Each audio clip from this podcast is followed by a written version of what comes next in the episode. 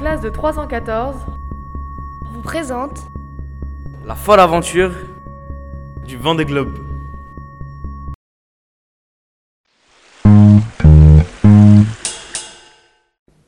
Bonjour à tous, chers auditeurs, chères auditrices. Aujourd'hui, en compagnie de la journaliste Alia Gueraoui, nous nous intéresserons au vent des globes, la course à voile la plus prestigieuse de la planète. Notre émission d'aujourd'hui commencera avec l'une des femmes navigatrices les plus engagées. Nous parlons bien sûr de Denise Cafari.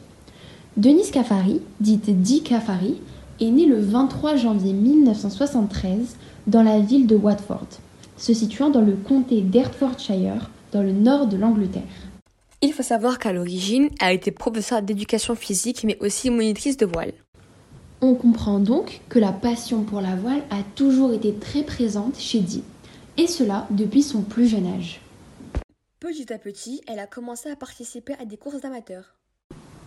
Sa carrière a évolué au fil du temps, et elle a même dû reprendre une formation en navigation pour acquérir de nouvelles compétences nécessaires à son évolution.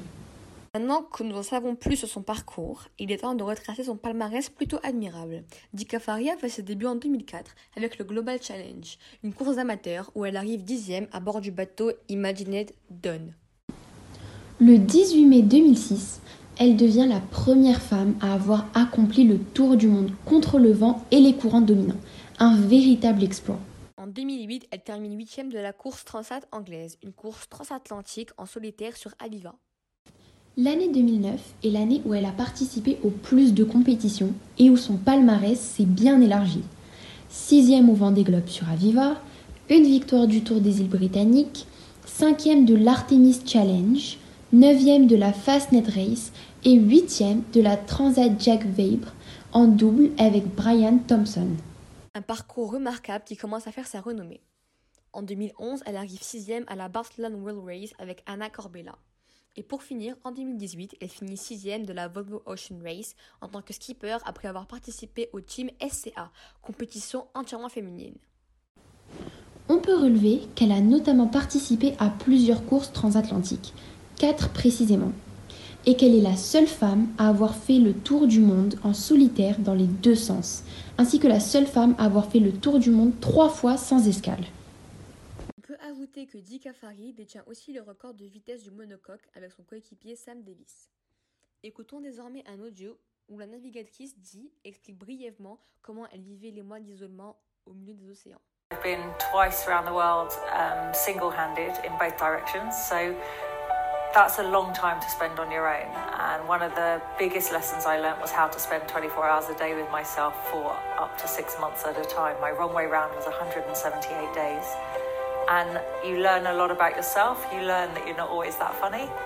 En conclusion, nous pouvons dire qu'à l'âge de 47 ans, Denise Cafari cumule un beau palmarès.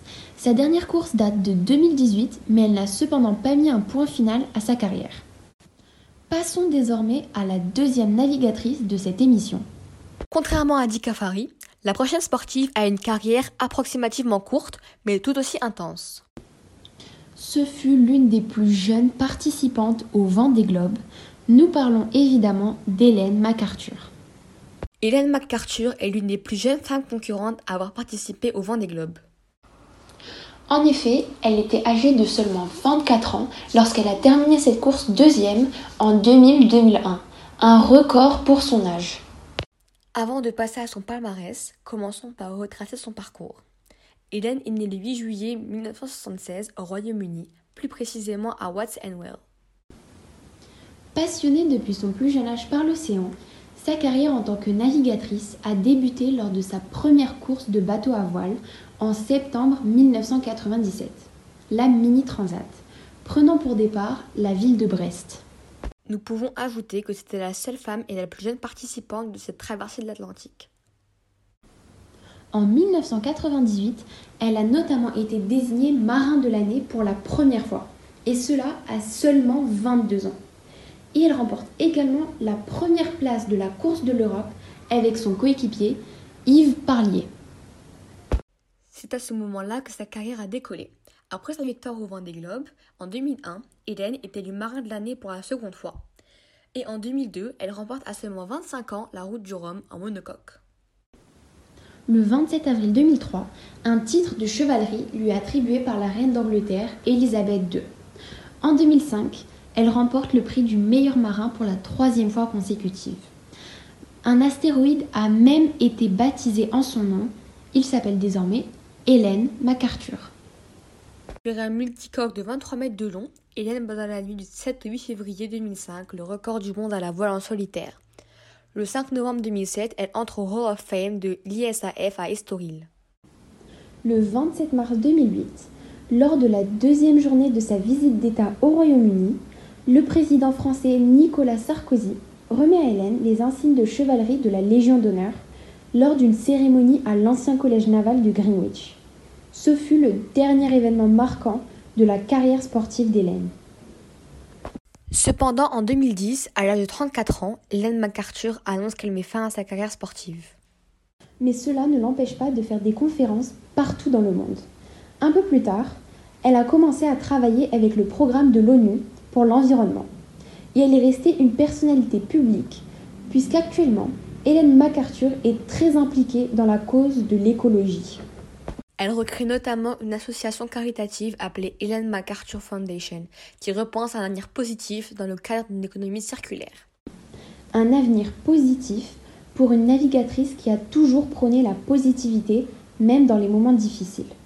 Elle crée notamment l'association Helen MacArthur Cancer Trust, une association qui emmène les enfants malades naviguer à la découverte de l'océan.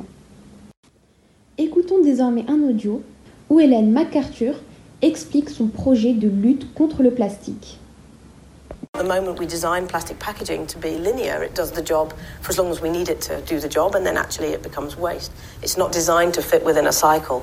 Within a circular economy, you would design everything to be re revalorizable, either technically in the form of plastics and metals, or in the form of biological material. It would be compostable and it would be able to rebuild natural capital. C'est après cet extrait d'interview d'Hélène MacArthur que notre émission consacrée aux grandes héroïnes du vent des globes touche à sa fin. J'espère qu'elle vous aura plu. Quant à nous, nous nous donnons rendez-vous mardi prochain pour une nouvelle émission consacrée à la fabuleuse aventure du vent des globes. Bonne journée et n'oubliez pas d'écouter Radio Lyoté.